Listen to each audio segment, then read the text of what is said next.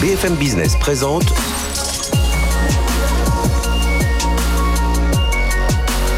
le magazine de l'accélération digitale. 01 Business avec Frédéric Simotel. Bonjour, bienvenue dans cette nouvelle émission 01 Business. Cette semaine, on va parler tiens, du télétravail avec euh, pas mal de choses qui ont changé euh, notamment et on va voir ça dans un instant avec Stéphane Huette, c'est le patron de, euh, de Dell Technologies en France. Bah oui, l'ordinateur portable est devenu essentiel aujourd'hui. C'est un outil essentiel pour tous en télétravail ou au bureau. On va en parler avec lui. On parlera aussi de digitalisation des, des points de vente, notamment avec WeFirst qui a déployé tout un réseau chez Noroto. Ils seront là tous les deux, le patron de WeFirst, le patron de l'un des patrons de Noroto. Et puis on parlera de cybersécurité dans la deuxième partie d'émission. Exatrust avait lancé, vous savez, cette association d'une soixantaine d'industriels euh, de cyber, d'éditeurs de logiciels euh, en, France, et ils avaient lancé un accélérateur pour les startups. Et eh bien, ils seront là, Exatrust, avec trois des startups qu'ils vont accélérer. Et puis, on passera euh, la dernière partie de cette émission sur le documentaire que nous avons réalisé autour de Protect My System sur la cybersécurité. Documentaire plutôt bien fait, vous le verrez. Et cette semaine, on va parler de comment anticiper les attaques. Allez, restez avec nous, c'est pendant une heure, c'est sur BFM. BFM Business. BFM Business, 01 Business. L'invité. Avec nous Stéphane Bonjour Stéphane. Bonjour Frédéric. Senior vice-président et directeur général donc de Dell Technologies euh, en France. On va parler de télétravail, tout ce qui change aujourd'hui dans notamment l'utilisation des, outils Dell, à la fois les PC, mais maintenant on va parler des caméras. Enfin voilà, il y a tout un, des, écrans. On s'est mis aussi à acheter des plus grands écrans. Euh, première question, euh, cette pandémie, ça a été tout d'un coup, il y a eu un gros coup de boost parce qu'il a fallu fournir des entreprises et puis parfois c'était en, dizaines de milliers hein, d'appareils qu'il a fallu, fallu donner aux entreprises pour leurs salariés en télétravail. Absolument, le, marché du PC n'a jamais été aussi euh, actif. Euh, l'année dernière, il s'est vendu euh, plus de PC qu'en 2010 et les prévisions cette année sont de dépasser les 360 millions d'unités au niveau mondial, donc une vraie demande. Et, donc là, il y a vraiment eu tout d'un coup un boost des gens qui demandaient, moi j'en veux 15 000, enfin ça, ça, ça, a été géré comme ça. Il y, avait les masques et les, et portables. oui, tout à fait. il y a eu en effet trois, trois phases, je dirais, dans, dans cette crise sanitaire et la première première phase, comme vous le disiez, c'est euh, bah, je, dois, je dois répondre au plus pressé. Euh, j'ai des collaborateurs en télétravail. J'ai besoin de mhm. centaines, de milliers, de dizaines de milliers, quand il s'agissait même d'administrations euh, publiques auxquelles il fallait fournir très rapidement les, des portables pour leur permettre évidemment d'offrir toujours des services aux citoyens. Et à la fois portable et à la fois serveur, parce que ce qu'on a vécu là, c'est aussi l'avènement du cloud. Donc le cloud, il a fallu gonfler. Hein. Bon, on a trois gros fournisseurs, ce qu'on appelle le cloud public, hein. mais voilà, il a fallu aussi fournir tous ces, tous ces, euh, ces, enfin, ces, opérateurs Oui, je dirais, enfin, toutes les infrastructures en général mhm. des entreprises, hein, euh, cloud public, cloud privé, euh, l'ensemble des multi-clouds ont vraiment connu une forte croissance pour, pour plusieurs raisons. Celle que vous évoquiez déjà, le, nombre de télétravailleurs, mais aussi on est passé beaucoup à les vidéos. Donc beaucoup d'enregistrements de vidéos, donc une explosion encore plus importante du, stockage, des data et donc du stockage, etc. Et alors aujourd'hui, on entend parler de cette pénurie de composants. Alors est-ce que Dell est est, frappé? Est-ce que euh, voilà, on est, on, peut craindre des ruptures de stock à un moment ou alors il, va vraiment falloir bien s'organiser euh, quand on s'appelle Dell pour pouvoir fournir en temps en heure ses, clients? Alors, je pense que d'abord l'informatique en général est, un des clients privilégiés de, de, ces industries, semi-conducteurs, mémoire, écran, etc. Donc, on a des relations privilégiées qui font qu'il n'y a pas de rupture de stock.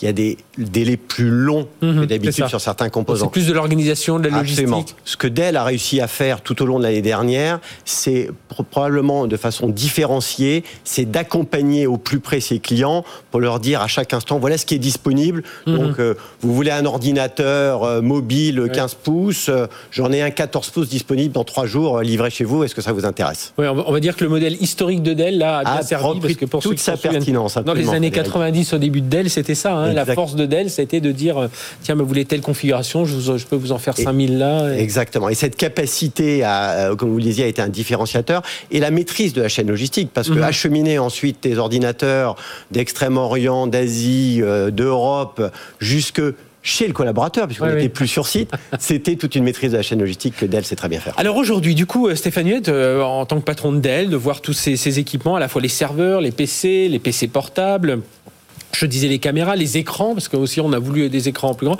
Vous, vous, faites, une idée un peu plus précise de une nouvelle façon de travailler le travail. Comment vous le voyez le travail hybride là aujourd'hui? On voit bien, hein, il y a eu un coup de balancier évidemment vers le télétravail.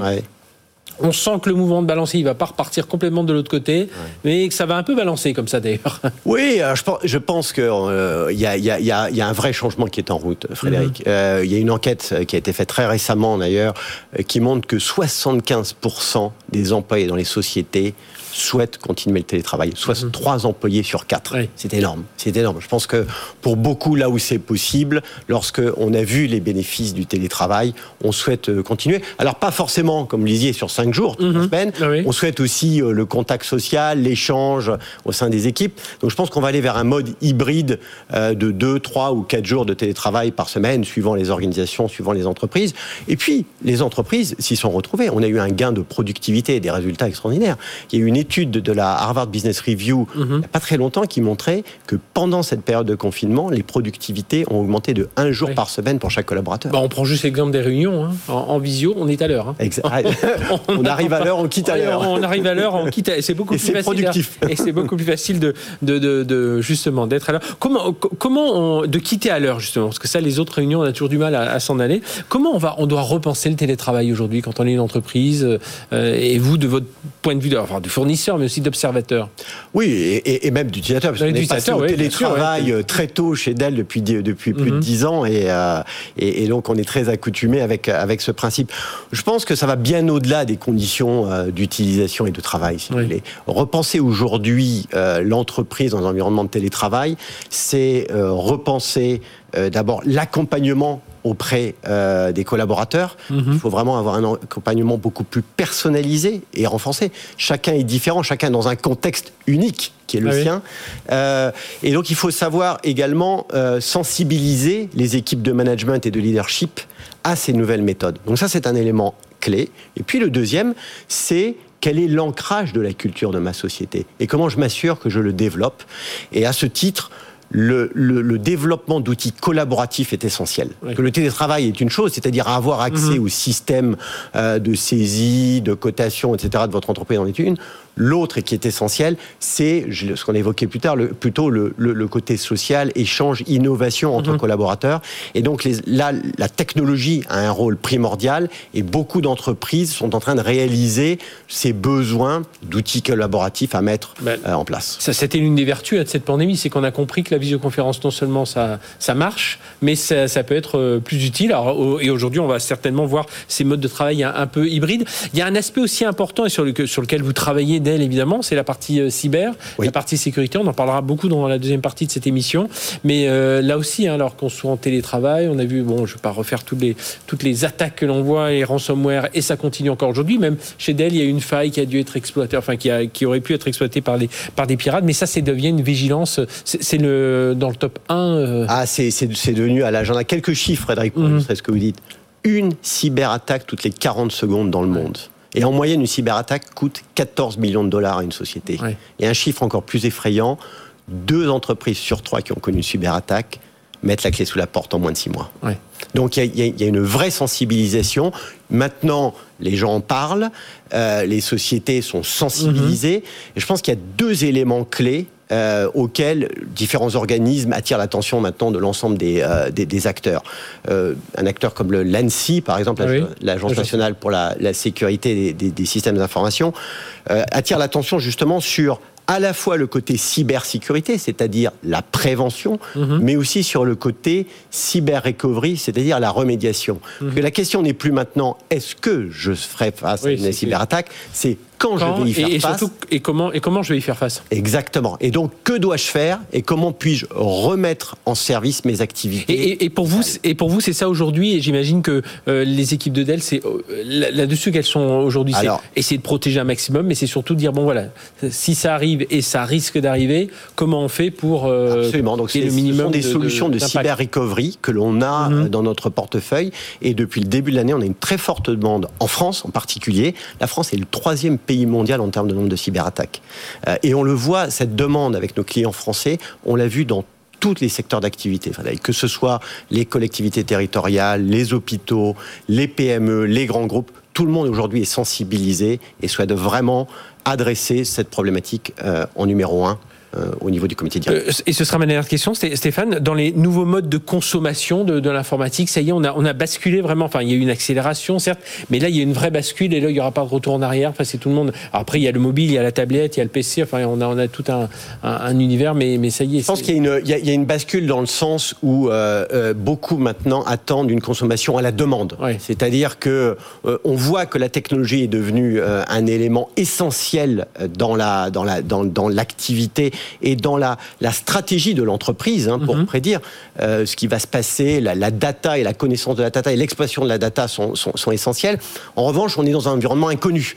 Donc, euh, on ne sait pas à quel moment on a besoin de capacité, où et comment. Et donc, des environnements multi-cloud et de consommation à la demande avec des solutions comme Apex que Dell offre mhm. et a annoncé assez au, au, Dell Tech World déjà l'année dernière sont des solutions clés pour permettre à des clients d'investir dans des technologies et dans des modes d'utilisation variables. Oui, c'est ça. C'est ce qui va changer aussi beaucoup. C'est toute la partie service hein, qui, va, Absolument. faire derrière. Merci Stéphane Huette d'être venu nous parler de tout ça. Avec euh, directeur général de Dell Technologies en France. Et donc, euh, euh, bien oui, on a redécouvert. Pour, certains ont dû redécouvrir l'ordinateur portable qu'ils avaient un peu laissé tomber au profit de, de tablettes ou de smartphones ou de leur, leur tour au, bureau. Et en tout cas, voilà, ça, on est en train de changer complètement nos modes de travail. Merci, Merci encore une fois. On se retrouve dans un instant. On va parler tiens de digitalisation avec le patron de Noroto, enfin l'un des patrons de, dans le digital de Noroto qui là aussi bah, a dû s'adapter et notamment qui est une société qui s'appelle WeFirst. On les découvre ensemble. BFM Business, 01 Business, les invités. Nous avons euh, avec nous Marc Taïeb, qui est PDG de WeFirst. Bonjour. Bonjour. Marc, merci d'être avec nous. Alors, on va revenir tout de suite avec vous sur le métier de, de WeFirst, hein, d'accompagner des entreprises dans leur, euh, dans leur transformation digitale, notamment sur toute la partie connexion, le déploiement. On va en parler. Et justement, euh, bien, on a la chance d'avoir l'un de vos clients avec nous, Xavier Marvaldi. Bonjour. Bonjour Frédéric. Euh, vous êtes digital leader chez alors Mobivia. Mobivia le nom ne dit pas grand-chose, mais si on parle de Noroto, là tout de suite, on a compris. C'est euh, combien de points de vente en France? Noroto, c'est 400 points de vente euh, en France, 600 en Europe. Et puis quand on y rajoute les enseignes Midas et ATU, ça fait 2000 points de présence euh, à travers l'Europe. D'accord. Et avec une transformation digitale qui s'est accélérée, on va, on, va le voir avec vous. Euh, WeFirst, rappelez-nous le, métier de WeFirst, Marc. Le WeFirst, c'est euh, le Wi-Fi professionnel. C'est euh, quand le Wi-Fi marche pas quelque part, on nous appelle et on fait ce qu'on appelle un Wi-Fi as a service. Ça veut dire mhm. un Wi-Fi de qualité où on s'occupe de la qualité pure. Donc les gens ne touchent plus au Wi-Fi puisqu'ils font de, autre chose. Hein. ils ont autre chose à faire dans, dans chacun leur métier. Et nous, on est 250 personnes à faire du Wi-Fi de, haute qualité. Et j'imagine que là, avec la pandémie, ben, on avait besoin de, que les réseaux fonctionnent vraiment fond. Et c'est là où on s'est rendu compte qu'on euh, avait vraiment besoin de ces réseaux, qu'on soit chez soi, qu'on soit dans l'entreprise ou dans, les, dans, dans des, sites, euh, des sites industriels. Ah bah oui, on a vu des consommations euh, monter, puisqu'en fait, finalement, euh, les gens qui faisaient du, euh, du, télétravail, qui faisaient aussi en même temps sur un autre écran, on pouvait faire du Netflix. Donc on mhm. s'est retrouvé à faire des capacités de, surf multipliées par deux par rapport à ce qu'on à ce qu'on avait. Donc le trafic a monté énormément et euh, on a on s'est adapté. enfin ça a été, on n'a jamais pendant, pendant la, crise, on a travaillé plus qu'avant euh, la crise. Et, expliquez-nous, qu'est-ce qu'on ce qu'on appelle, quand on regarde Wi-Fi, c'est le spécialiste du Wi-Fi manager. Qu'est-ce qu'on appelle un Wi-Fi manager Vous pouvez faire deux choses. Vous pouvez euh, décider de chez vous de poser une borne Wi-Fi euh, normale, ce qui peut très bien marcher, et ce qui est assez simple. Et puis, vous pouvez avoir des zones un peu plus complexes, avec plusieurs étages, avec beaucoup de gens qui passent, qui se connectent, qui se déconnectent, avec du mobilier qui change. Et là, vous avez intérêt à avoir un, un Wi-Fi, nous, qu'on appelle Wi-Fi Manager, Wi-Fi as a mhm. Service, comme vous avez Cloud as a Service. Et l'idée, c'est que le Wi-Fi doit être de qualité. On parle plus du tout de bornes déployées. Euh, mhm. on parle de service à une surface, comme si vous peigniez, vous prenez un carrelage. Euh, vous avez un carrelage invisible puisque le Wi-Fi est ah invisible. Et pourquoi c'est très difficile? Parce que vous voyez le carrelage, vous voyez les joints. Et quand les mhm. joints sont pas bien mis, le carrelage est moche. Bon, en, c'est pareil le Wi-Fi. Si les bornes sont pas bien mises, le carrelage est moche. et vous pouvez vous couper même avec le carrelage. Et, en plus, j'imagine, et on va le voir dans l'exemple Noroto, bah, c'est à la fois pour les collaborateurs, c'est à la fois pour les clients qui veulent passer. Donc il faut, il y a ces outils. Ça a fusionné, oui. c'est toute cette structure de, sécurité. Donc, euh, alors, racontez-nous chez, chez Noroto ce qui a été mis en, place, mis en place, Xavier Marveldi, donc en, termes de Wi-Fi. Pourquoi vous, vous avez senti qu'il y avait ce besoin de ne pas juste mettre une borne dans, chacune des, chacun des, des, points de vente et puis, euh, puis voilà, et puis on, on gérait ça comme ça. En fait, le besoin d'origine, c'est le besoin de la transformation digitale. La transformation mmh. digitale, elle est nécessaire pour tous les distributeurs comme nous, ainsi que tous les fournisseurs de services, pour s'adapter aux besoins de nos clients. Et en tant que consommateur, vous avez envie de vivre des expériences qui soient sans couture, qui soient plus fluides. Et donc les parcours digitaux permettent, euh, permettent ça. Le deuxième enjeu de la transformation digitale, c'est pour nos collaborateurs. Nous avons 23 000 collaborateurs qui euh, entretiennent des voitures, qui vous vendent des solutions pour votre mobilité. Et ces collaborateurs, ils ont un ensemble d'outils qui aujourd'hui sont encore des outils un peu à l'ancienne, sur des PC rattachés avec des mmh. câbles à un réseau fixe, et qui ont besoin pour euh, des nouveaux parcours, pour par exemple aller accueillir un client sur le parking pour faire un diagnostic de son véhicule mmh. avec lui, qui ont besoin d'être en mobilité. Et qui dit mobilité dit sans fil, et donc euh, euh, du Wi-Fi. Et donc nous avons décidé, lorsque nous avons entamé cette grande transformation digitale, pour créer des nouveaux business, créer des nouveaux parcours clients et améliorer la vie de nos collaborateurs, nous nous sommes rendus compte que nous devions travailler l'infrastructure, et l'infrastructure, c'est la connectivité de nos points de présence. Vous êtes parti du, c'est ce qu'on dit souvent, vous êtes parti du besoin du client. Le client, ce qu'il veut, c'est que ce soit le plus simple possible. Exactement. Euh, qu'il n'ait pas, euh, voilà, euh, à faire des entre sa voiture et fiable, l'atelier. stable, rapide.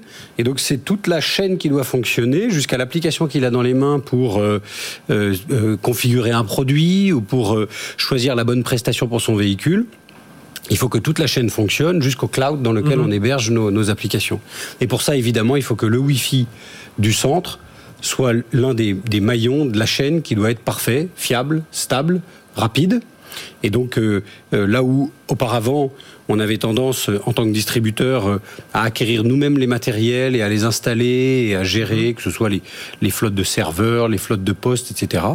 Typiquement sur le Wi-Fi, on a décidé là de changer de génération et de passer en as a service en choisissant WeFirst et, je, vous interromps un instant pour bien comprendre. En plus, vous, avez réfléchi un peu, parce que souvent les gens nous disent, nous, ce qui compte, c'est le client, c'est la, c'est la data. Alors, la, data récoltée au plus grand, c'est ça. Mais vous êtes dit, vous êtes remonté un cran plus loin, dit, attends, avant de récupérer cette data, avant d'acquérir ses clients, il y a vraiment cette partie infra.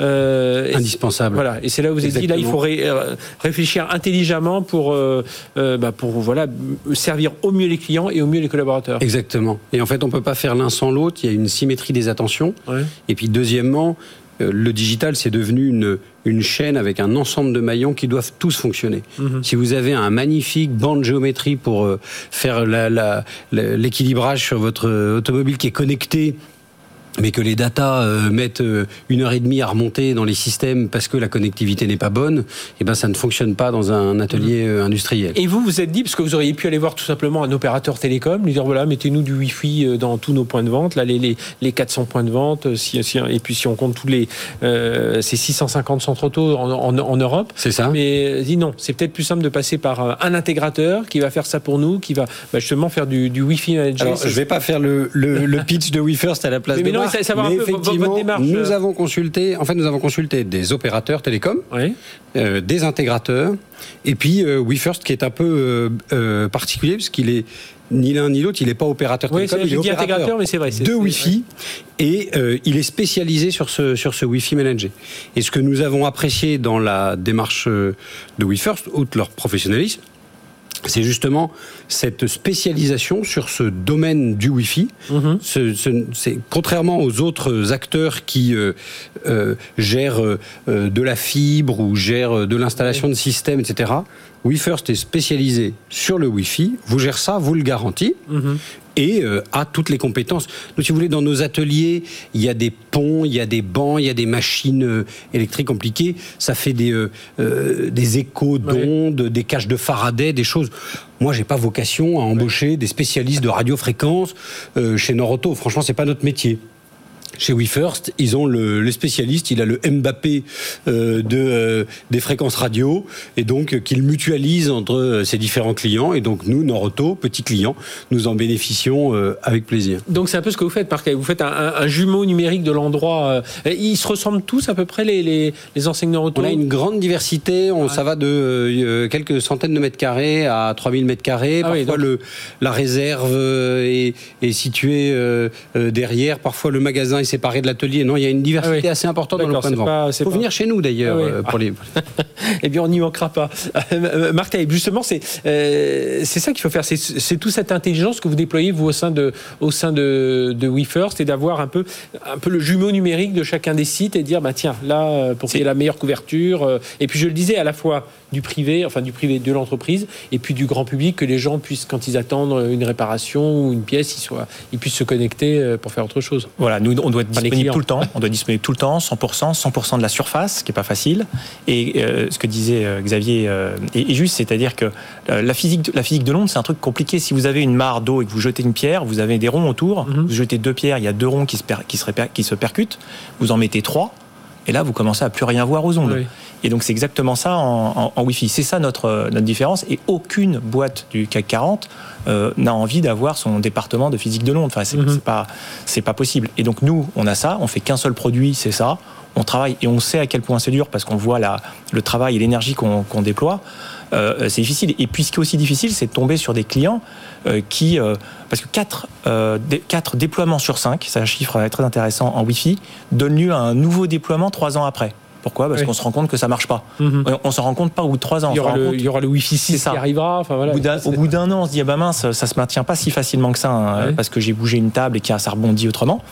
Et donc, sur ces, il faut avoir cette vision, ce qu'a eu tout le management de, Mobivia, qui est quand même un management assez euh, visionnaire en, numérique, qui se sont dit non mais nous, notre métier, c'est le client, et on veut absolument que ça se passe complètement de manière fluide, que le, dans les airs, ça passe par WeFirst ou mhm. euh, Mobivia ou euh, une filiale de Mobivia, c'est pas très important. C'est pas très important. Ce qui est important, c'est que ça arrive. Vous, vous, le but, c'est pas, c'est pas limite gérer la densité, c'est-à-dire on va pas mettre 8 bornes et puis parce qu'il y, a un coût derrière. Hein. C'est vraiment de d'aller regarder un peu ben, ce, qu'on, disait notamment. On imagine bien, oui, chez Naruto, des une partie atelier, des, il y a du métal un peu partout. Enfin, il faut savoir. On, on est on est assez connu parce qu'on on est l'opérateur qui mettons le moins de bornes donc on, du coup on est mhm. moins cher. Et on met le moins de bornes parce que, comme j'ai donné sur l'allégorie du carrelage, vous ne devez pas mettre trop de carreaux, sinon ça, ça, ça, l'une sur l'autre, ça, ça, coupe un pied. Mhm. Donc l'idée, c'est que euh, vous devez mettre le moins de bornes possible et avoir une couture entre les bornes qui soit le plus euh, euh, fluide possible. Et puis j'imagine que pour vous aussi, Xavier Marvaldi, et on vient encore de le voir ce week-end en Suède avec ces magasins COP, ces 800 magasins, sorte de petits Carrefour City là, qui ont été complètement bloqués par une cyberattaque. Euh, vous, voilà, parce qu'aujourd'hui, j'imagine que c'est euh, l'un des risques euh, que vous regardez de près, voilà, parce qu'aujourd'hui, tout le monde est ciblé, et qu'on soit Noroto, marque connue ou moins connue, et, en, gérant mieux le, réseau Wi-Fi, on peut mieux aussi gérer des failles potentielles. Très clairement, on a un enjeu, comme toutes les entreprises de cybersécurité, très fort, qui est complexifié, comme tous les réseaux, par euh, la dispersion de nos points de présence mhm. et qui fait que euh, un pirate peut passer. Euh, d'ailleurs, on, a eu une attaque où des pirates sont rentrés dans un autocom espagnol pour se retrouver dans un, un, équipement en Belgique et commettre des choses qui heureusement étaient sans, sans grandes conséquences. Mais on se rend bien compte que nos réseaux euh, euh, ouvrent beaucoup de portes, beaucoup de failles euh, aux, attaques. Et donc nous avons vocation à renforcer la sécurité de chacun chacune des mailles de la, de la mhm. chaîne que constitue l'ensemble de, de, nos systèmes, et notamment le Wi-Fi, qui peut être effectivement l'une des, l'une de, l'une de ces failles une de ces une, maille dans laquelle il peut y avoir des mhm. failles. Et donc là aussi, faire appel à un Wi-Fi manager, c'est confier cette sécurité-là à quelqu'un en qui on a confiance. Et est-ce que derrière, dans les étapes suivantes de votre, de votre transformation digitale, bah, ça a entraîné tout derrière? Parce que du coup, vous avez changé les équipements, les, les, euh, Alors, nous sommes en train les techniciens en plus euh, euh, se balader avec des, des, terminaux de paiement, des tablettes, etc. Donc nous sommes en train, nouvelles applications nous travaillons toutes les, toutes les couches. Après le Wi-Fi, nous sommes en train de revoir effectivement les équipements euh, dans la main de nos, collaborateurs. Mhm. Et puis nous sommes en train de déployer de nouvelles applications. Nous avons remplacé euh, l'outil de caisse euh, le trimestre dernier. Nous sommes en train de changer notre plateforme web d'ici la fin de l'année. Et puis nous déployons un nouvel outil d'accueil client, des nouveaux outils pour les collaborateurs en atelier, les mécaniciens, mhm. les techniciens qui s'occupent de vos véhicules. Et puis tous les outils qui ne se voient pas, les outils de gestion de la supply chain, par exemple, les outils de gestion des inventaires, de stock, de picking, de shopping list, etc. Donc nous sommes en train de, de faire toute cette transformation digitale mais qui doit s'appuyer sur une infrastructure fiable, stable et rapide. C'est un peu ça qui, alors vous n'allez pas me dire le contraire vu votre métier, Marc Taïeb, mais euh, chez WeFirst, mais c'est peut-être un peu ça qu'on oublie euh, trop souvent quand on installe un réseau Wi-Fi, c'est un peu le, on a l'impression que c'est comme les, les, tuyaux d'eau, quoi. Euh, voilà, bah, le Wi-Fi, on va mettre une borne là, une borne là pour que tout le monde soit. Et puis on, ne pense pas à tout ce qu'il peut y avoir, comme bah, on imagine qu'il y a un studio télé, bah, nous le Wi-Fi il passe pas. Ah, bon, d'abord on peut venir vous voir après. Certainement. Mais c'est très, c'est très difficile d'abord parce que le métal fait rebondir Donc dès qu'il y a du métal, ça commence à être plus compliqué. Et c'est là d'ailleurs où, c'est plus intéressant de travailler avec des, gens sérieux comme, comme nous. Et, l'idée, c'est que un réseau Wi-Fi, quand vous, quand vous faites votre expérience dans la journée hein, et que vous, vous loguez à des. Vous tombez quand même très souvent sur un réseau qui marche pas. Alors heureusement, il y a de la 4G, heureusement, il y a des, quelques réseaux qui marchent, qui marchent. Mais euh, nous, on est arrivé à un constat que, euh, encore une fois, 80% des réseaux Wi-Fi vont être changés et, les gens vont prendre conscience, comme l'a fait Mobivia, qu'on peut pas, on peut pas euh, badiner avec le Wi-Fi. On peut pas se dire non mais si ça marche pas, c'est pas très grave. Mhm. Parce que ne serait-ce que le client qui va arriver chez Neuroto, qui va vouloir benchmarker le prix pour se rendre compte que le prix est canon chez Neuroto, euh, il, va, il va acheter un œil. S'il ne connecte pas, il va croire que c'est fait exprès. Et donc là, il va, il va voir, il va, il va dire mais c'est incroyable, les prix sont incroyables. Mhm. Euh, il y a ah quelqu'un venu tout de suite me voir. Donc c'est très important. Voilà, je pense maintenant qu'on arrive à un niveau de maturité du Wi-Fi qui est. Enfin, je pense qu'on est au début du Wi-Fi, pour, être, pour résumer. Oui, non, non, mais euh, tout ce que vous dites est censé. Puis je trouve que la démarche, c'est ça qui nous avait intéressé dans la démarche Noto, c'est penser ce réseau Wi-Fi, chose qu'on pense, euh, à laquelle on pense peut-être souvent un peu après. on se dit, on mettra, oui, ben derrière, on connectera tout ça en Wi-Fi, puis on verra bien. Et puis, ben justement, c'est quand on verra bien que ça marche moins bien. Euh, aujourd'hui, c'est tout, le monde, enfin, vous, êtes, vous en êtes où du déploiement sur, sur l'Europe? Le déploiement du Wi-Fi s'est fait dans cinq pays et donc il nous en reste potentiellement deux. Euh, voilà, donc ça progresse, euh, ça progresse bien. Et puis c'est aussi l'intérêt d'avoir une homogénéité, mhm. vu qu'on développe ensuite les applications au-dessus, une fois qu'on a validé qu'elles sont compatibles avec les équipements et le, et, le, réseau Wi-Fi, notamment tous les équipements dans l'atelier pour se connecter à vos véhicules, mhm. etc., qui sont des équipements un peu particuliers. Une fois qu'on les a validés avec un réseau, ça nous permet d'être sûr que ça se déploie correctement partout. Et puis quand on verra le Wi-Fi 6 arriver, je sais que vous êtes un spécialiste aussi dans ce domaine avec WeFirst. Merci à tous les deux d'être venus nous parler de tout ça. Marc Taïeb, patron de WeFirst, donc euh, euh, leader spécialiste du Wi-Fi Manager. J'espère que vous a convaincu hein, que parfois le réseau Wi-Fi, il faut s'y intéresser d'un peu plus près. Et puis euh, Xavier Marvaldi, donc du groupe Mobivia, et donc on connaît à travers Noroto, Midas et la, troisième marque ATU en Allemagne? ATU en Allemagne? Merci d'être venu nous parler de tout ça. Nous on se retrouve dans un instant. On va parler cyber sécurité avec nos invités. BFM Business présente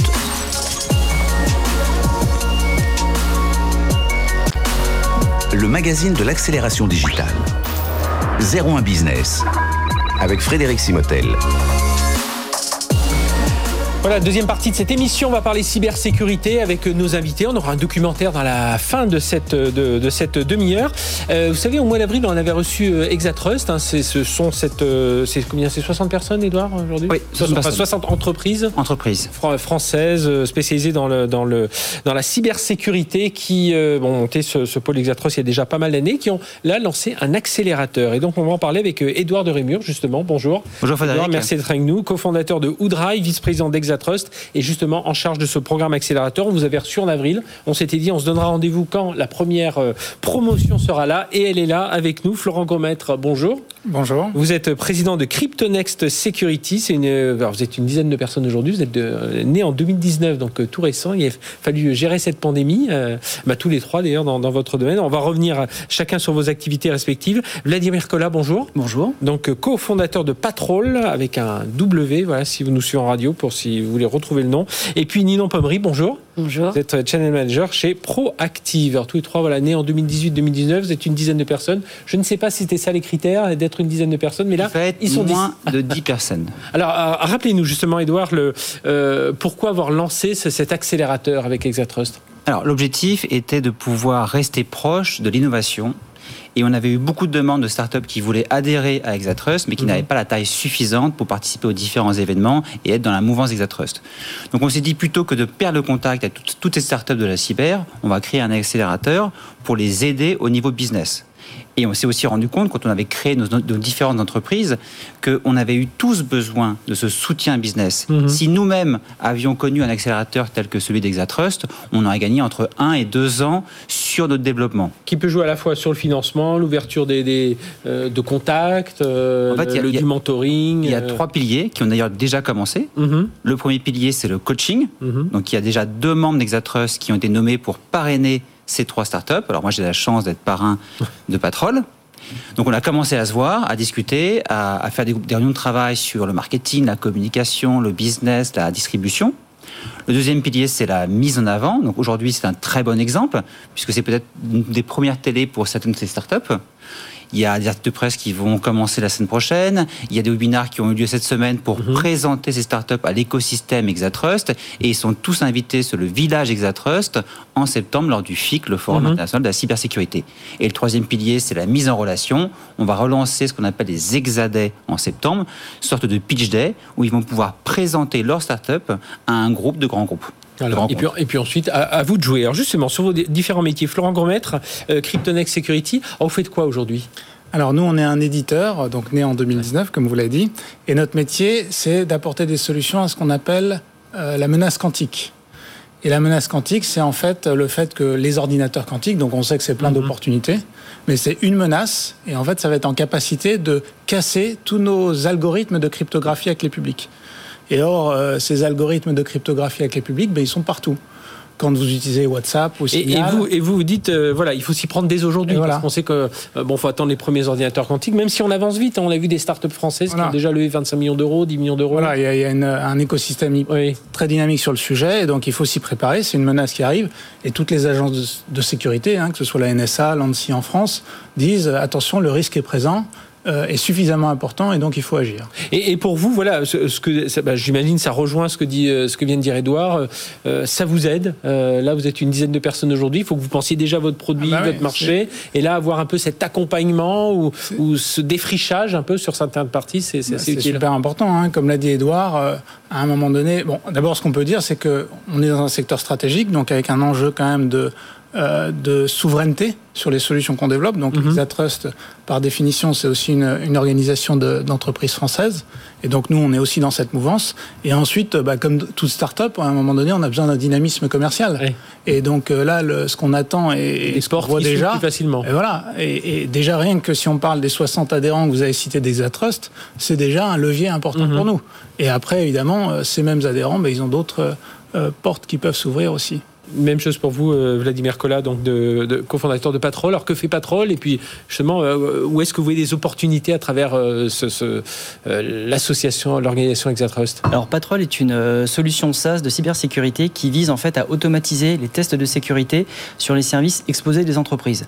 en gros, aujourd'hui, la plupart des entreprises qui se font compromettre, les chiffres sont autour de 50-60% qui se font compromettre par un système exposé sur Internet, que ce mhm. soit une application, un site web euh, des accès distants, des choses comme ça. Avec souvent la finalité, c'est une prise en otage du système d'information et des données euh, par des rançongiciels ou ransomware. Donc nous, notre propos, c'est d'essayer d'être plus efficace et plus rapide que les attaquants.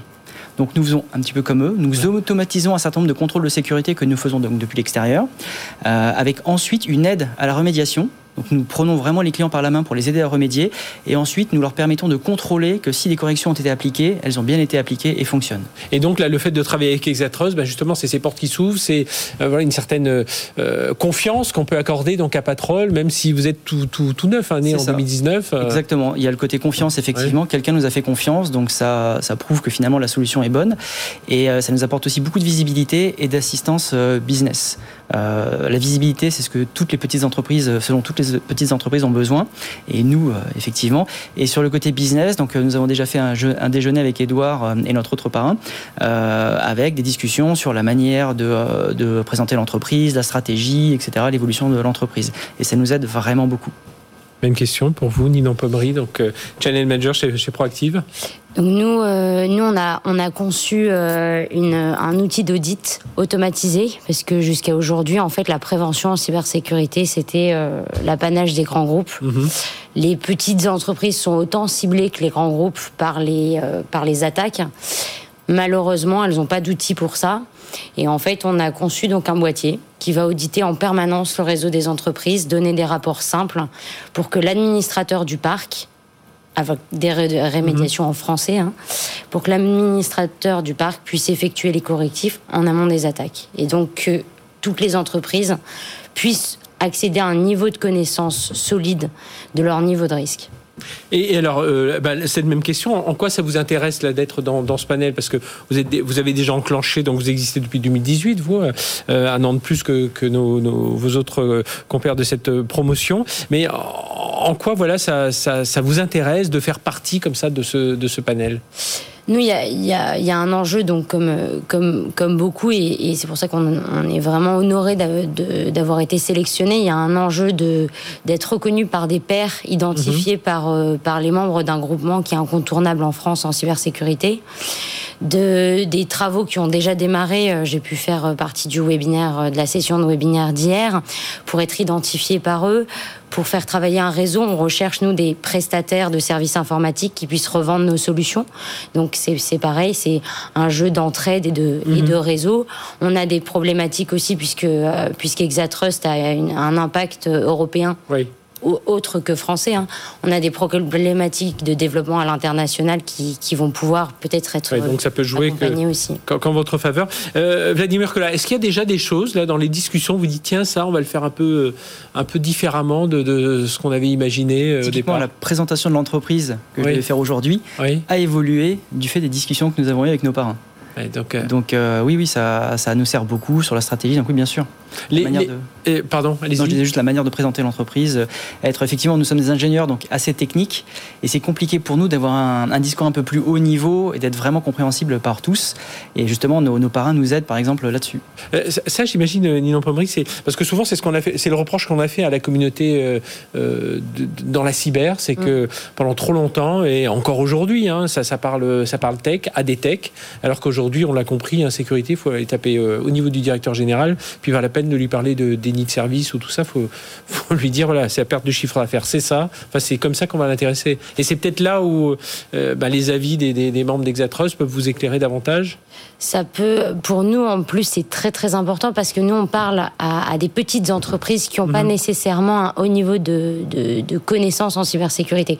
Donc effectivement, quand on discute lors d'un webinaire face à euh, potentiellement 60 personnes, on doit savoir qu'on ne peut pas parler de certains d'un certain niveau. Oui, euh, parce qu'on retombe vite dans le discours technique. Exactement. Et donc là, on va s'adresser à des personnes qui vont potentiellement ne pas comprendre certains, certains termes, certains. Il faut savoir les intéresser et comprendre à quel point c'est aussi leur enjeu. Euh, Florent euh, Gromet, donc je rappelle, vous êtes dans le, tout, tout, ce qui est informatique quantique. Donc du coup, vous, ça vous apporte aussi ce, cette ouverture Parce que j'imagine quand on va frapper à la porte de, partenaires, de clients potentiels, qu'on parle d'informatique quantique, alors déjà on vous dit attendez, c'est dans, même s'il faut regarder, je regarde aujourd'hui, mais je me projette dans quelques années, alors que non, il faut regarder ça dès aujourd'hui, ah et, ça, vous aide du coup. Euh. C'est fondamental. Il y a tout un travail de pédagogie nous dans notre métier, donc euh, faut, il y a l'informatique quantique. Alors nous on est un peu avant parce qu'on veut traiter la menace, donc vaut mieux l'avoir traité avant qu'il mhm. arrive. Euh, mais il y a tout un enjeu de, de pédagogie avec nos clients, avec nos prescripteurs, et il est clair qu'un groupe comme Exatrust, euh, qu'un groupement comme Exatrust euh, a vocation à nous aider. Euh, parce que c'est que des entreprises dans la cybersécurité qui vont porter un message sur ce, enfin, sur ce sujet notamment. Et pour nous, c'est super important parce que après, on va voir les grands groupes, que ce soit Total, Airbus ou, d'autres grands groupes. Et, et, et, si ce message est répété, sur le fait qu'il est temps d'agir, euh, il faut se bouger pour euh, faire migrer nos mhm. infrastructures concrètement vers des solutions résistantes au quantique. Si ce sujet est émis par plusieurs euh, entreprises, bah, évidemment, il est plus fort. Ah, donc ça, c'est très important. Euh, c'est quoi les critères justement, euh, de rumeur de de, euh, bah, de sélection? Parce qu'on voit, on est très dans un monde très avancé avec avec Cryptonext, avec Proactive et, et, Patrol, on est dans on est dans l'immédiat, hein, les, les, besoins des entreprises. Donc comment vous avez sélectionné? Vous essayez de, de, de panacher un peu Alors. Il y, a, combien déjà? Là, la promotion, c'est là, on a les trois de la promotion. Là, vous avez la première promotion au complet. Les critères étaient, les suivants. Il y avait d'abord un critère sur l'équipe. On voulait une équipe solide qui puisse emmener l'entreprise là où elle doit être. On voulait une solution innovante. Peu importe le métier, ils ont tous les trois des métiers différents, mhm. ils sont tous dans la cyber, mais ce qui est important, c'est l'innovation et la qualité de la solution. Ensuite, il fallait une adéquation entre leurs produits et leur marché cible. Parce que parfois, vous, trouvez, vous avez une super solution, mais qui, soit, qui arrive trop tardivement ou trop tôt. Et enfin, il y a les valeurs. Il fallait que ces entreprises partagent les valeurs d'Exatrust, notamment sur la souveraineté numérique, sur l'entraide, sur l'écosystème. Ça, c'est des éléments hyper importants pour nous. Alors, on a beaucoup parlé de, souveraineté, enfin, on en parle de plus en plus dans la partie sécurité. Aujourd'hui, là, c'est un des points aussi, un des critères que vous, que, vous regardez, encore plus chez Exatrust, puisque voilà, il y a quand même ce pavillon bleu, blanc, rouge, même si ces entreprises ont vocation à aller à l'international, bien entendu. La, souveraineté numérique, c'est clé pour l'écosystème. Mmh. Et dans souveraineté, nous, on distingue deux, deux notions. La notion de protection des données, comment nous, on va aider les entreprises et l'administration à protéger leurs données les plus sensibles. Et après, il y a la notion d'indépendance numérique. Mhm. On doit tous se battre pour ne pas être juste une terre de tourisme, et d'avoir une industrie, qui soit forte et ne pas être dépendant d'acteurs étrangers type GAFAM. Mhm. Donc tous ensemble, collectivement, on doit pousser des valeurs, on doit, on doit pousser la filière pour qu'on soit fort et que on fasse émerger des champions aussi français et pas que des champions américains. Euh, Florent parce que c'est vrai qu'on a vu beaucoup hein, de euh, ben, les Datadog, euh, enfin il y en a beaucoup de, belles boîtes françaises dans la cyber qui, euh, qui sont certaines sont en cours de, partir, il y a encore des discussions, mais en tout cas ça, bouge pas mal de ce côté-là. C'est un sujet fondamental. Hein. Si je reprends notre sujet du, quantique et de la menace quantique, on est dans une compétition mondiale. Donc face à nous on est un, une start-up, un petit acteur aujourd'hui, mais face à nous, on a des Américains, des Canadiens, des Anglais et des Chinois naturellement. Donc c'est de ça dont on parle. Mhm. On parle d'une compétition sur un sujet stratégique d'enjeu de souveraineté. La cryptographie, c'est un enjeu de souveraineté. Et donc, euh, le fait de favoriser les prises de conscience et le fait de défendre un discours cohérent sur cette souveraineté, qui est partagé naturellement par les organes politiques, hein, mhm. euh, mais il faut quand même en favoriser l'intensité. Ça, c'est très important. Hein. Ça, c'est tous les deux quelque chose, par exemple, qui, qui, est, qui est venu de façon plus forte euh, dans, dans, vos discours, Nino Pabri Un sujet aussi qu'on n'a pas, euh, qu'on pas abordé, c'est aussi coopérer ensemble avec des sujets qui sont R&D. Typiquement, on vient chacun apporter des innovations, on est chacun maître de notre domaine, mhm. mais en s'associant avec d'autres euh, d'autres personnes du groupement, avec d'autres idées d'opportunités que peuvent apporter nos parrains, par exemple, hein, c'est des choses auxquelles nous, nos deux parents, ont réfléchi on va pouvoir essayer de consolider une offre cyber qui soit oui, ou voir se rajouter à une offre qui, existe déjà. Mm. Euh, Vladimir Collas, cette partie souveraineté, puis cette partie collaboration aussi. sur la partie souveraineté, pour nous, c'est essentiel. Nous sommes français d'abord, et euh, pour nous, c'est très important d'avoir une solution française qui puisse sécuriser les entreprises françaises et ensuite attaquer éventuellement l'Europe et euh, le reste du monde. Et, euh, sur le côté Exatrust, bah, typiquement, euh, nous, c'est plutôt la partie externe avec mhm. Patrol. bien sûr. Vous, c'est plutôt la partie interne. Donc typiquement, il y a des synergies possibles mhm. et également avec les autres membres d'Exatrust. Donc ça, c'est vraiment très intéressant. Et donc, Edouard Dremure, le, but aussi, c'est de, de sécuriser un peu ces technologies. Alors, pas qu'elles restent franco-françaises, hein. le but, c'est qu'elles aillent à l'international, mais avoir enfin, cet aspect-là est, est important. Oui, il faut créer une filière forte. Mhm. Donc on doit aider les startups à grandir et ensuite trouver un écosystème suffisamment grand pour les garder en France. Vous évoquez ces entreprises qui risquent de partir à l'étranger. Il faut qu'on soit suffisamment fort en France pour les garder. Donc il y a tout un écosystème qui doit intervenir, que ce soit euh, les associations telles que Trust, les pouvoirs publics ou les investisseurs. Mhm. Il va falloir que les, les fonds d'investissement aient plus de capacités pour accompagner les startups et être une alternative intéressante contre les fonds américains qui arrivent souvent dans les séries B ou C avec des montants et des valos plus élevés. Recrutement, c'est combien de personnes vous allez recruter cette année? Alors notre objectif, ce sera d'être une vingtaine de personnes en fin d'année. Voilà, euh, euh, voilà, si on arrive à recruter. Hein, ouais, bah oui, ça c'est une autre histoire. C'est un, débat dans le débat. Vladimir, le, en oui, alors, euh, nous aimerions être 20, mais plutôt 15. On est, on estimé être 15 à la fin de l'année. Effectivement, nous en discutions avant hors plateau.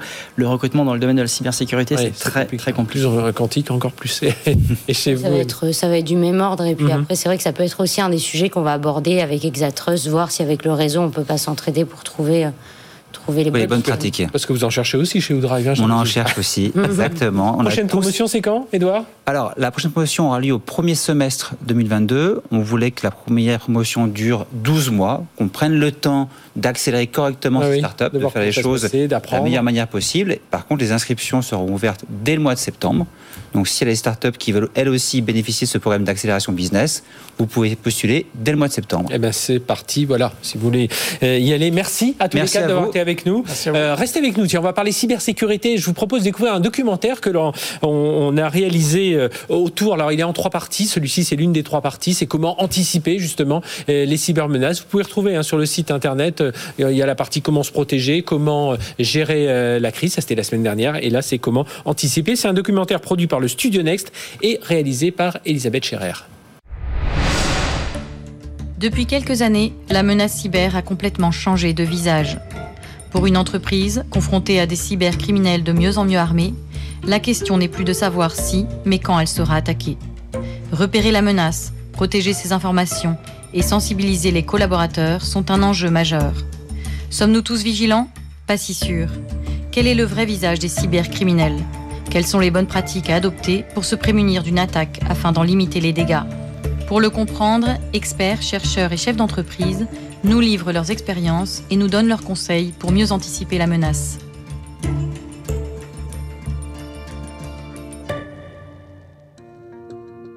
26 milliards, c'est le nombre d'objets connectés présents aujourd'hui dans le monde. Face à la numérisation croissante de nos sociétés, la cybersécurité est en train de devenir l'enjeu majeur du 21e siècle, en particulier pour les entreprises dans nos vies quotidiennes, on va utiliser euh, l'informatique de partout. On va utiliser le cloud, des objets connectés. Tout ça peut être euh, capté par des acteurs euh, malveillants. Le monde se digitalise, le nombre d'objets connectés croît et l'activité des entreprises se déplace massivement dans le cloud, avec beaucoup d'applications et beaucoup de données. cette surface d'attaque étant plus grande, le risque cyber dont il faut se prémunir ne peut qu'augmenter.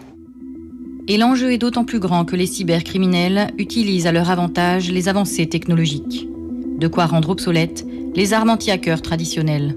Mais finalement, c'est comme dans la vie réelle. À chaque fois qu'on a créé quelque chose de nouveau, ben, il y a des criminels qui ont essayé d'en profiter. C'est la même approche, sauf que là, ça va beaucoup plus vite, parce qu'on est dans le monde numérique et que les criminels, ben, ils vont aussi à la vitesse du numérique.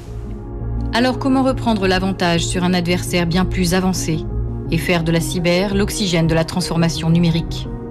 Les entreprises euh, doivent véritablement être conscientes euh, qu'elles doivent être en veille active. Elles doivent se protéger, c'est un peu comme une, comme une partie d'échec. Il faut avoir quelques coups d'avance et bien mesurer le, le rapport euh, bénéfice-risque des solutions qu'elles vont déployer. La cybersécurité doit évoluer au même battement que la technologie. Aujourd'hui, la technologie est en plein essor et donc la cybersécurité va devoir avoir un train d'avance. Et en effet, ces entreprises criminelles vont essayer de prendre ce train d'avance et c'est pour ça qu'il faut faire appel à des experts en cybersécurité qui pourront comprendre les enjeux de demain et les prévenir. Dans cette escalade technologique, l'intelligence artificielle serait-elle l'arme ultime pour mieux se défendre face à l'ennemi? Une cyberattaque, ça va quasiment à la vitesse de la lumière. Je peux vous citer un cas euh, où on est intervenu, plus de 10 000 PC effacés en 45 minutes. On n'est plus à l'échelle humaine. On ne peut pas réagir en étant humain en cliquant suffisamment rapidement pour stopper un certain nombre de cyberattaques. Du point de vue des défenseurs, on utilise l'intelligence artificielle pour automatiser le traitement de données à très grande échelle. On collecte au niveau mondial ce qu'on appelle les signatures des attaques, qui permettent en gros de détecter avec un coup d'avance lorsqu'une attaque va se déclencher. Aujourd'hui, euh, on a des produits en pointe euh, en termes d'intelligence artificielle où on commence à être capable de détecter des attaques, même sur un trafic complètement encrypté où les, hackers pourraient se croire complètement à l'abri du regard des systèmes de sécurité. Le futur de la cybersécurité et de l'intelligence artificielle, c'est des systèmes qui vont être capables de s'auto-défendre. Le système tout seul observe l'attaque, observe la faille très précise technique qui a été utilisée et va réussir à s'auto-soigner.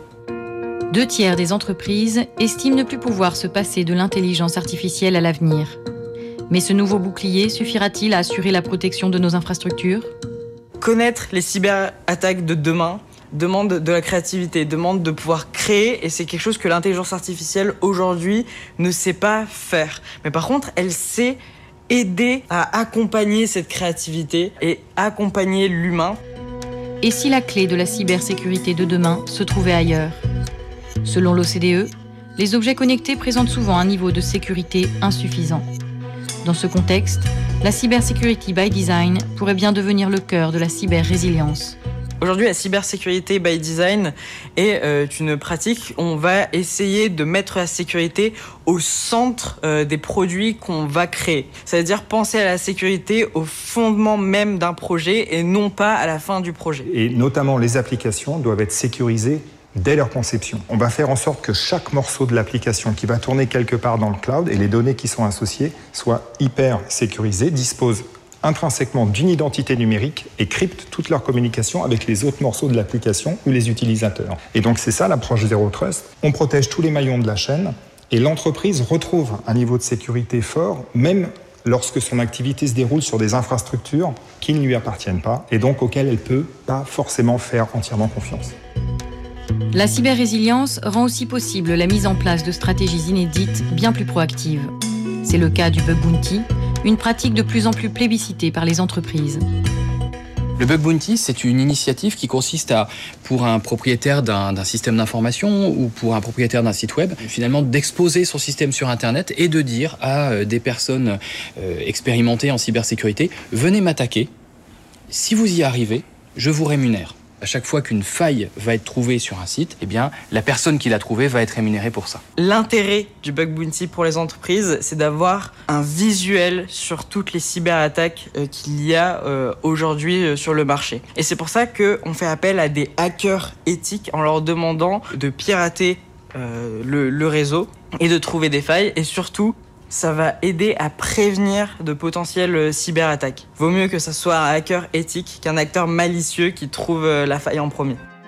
Retrouver un temps d'avance pour mieux parer aux cyberattaques du futur est d'autant plus nécessaire que la cybersécurité de demain devra faire face à des défis de plus en plus importants.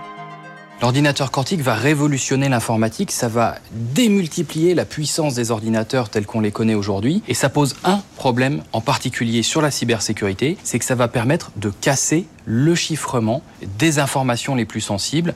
Pour être très concret, ça permet de pirater des transactions bancaires, d'accéder à des fichiers qui ont été chiffrés, à des données de santé qui avaient été rendues confidentielles, euh, ce genre de choses. Il faut réfléchir dès aujourd'hui à l'arrivée de l'ordinateur quantique qui va être capable de déclencher des attaques dans le futur, quand il sera là, sur des transactions et des données qui transitent aujourd'hui, puisqu'elles sont toutes enregistrées. Et donc, euh, un certain nombre d'acteurs qui ont des données très sensibles, gouvernement, organisations militaires, banques, réfléchissent et mettent en œuvre aujourd'hui des solutions exagérément sécurisées aujourd'hui, mais pour être capables de résister à une attaque d'ordinateur quantique dans le futur.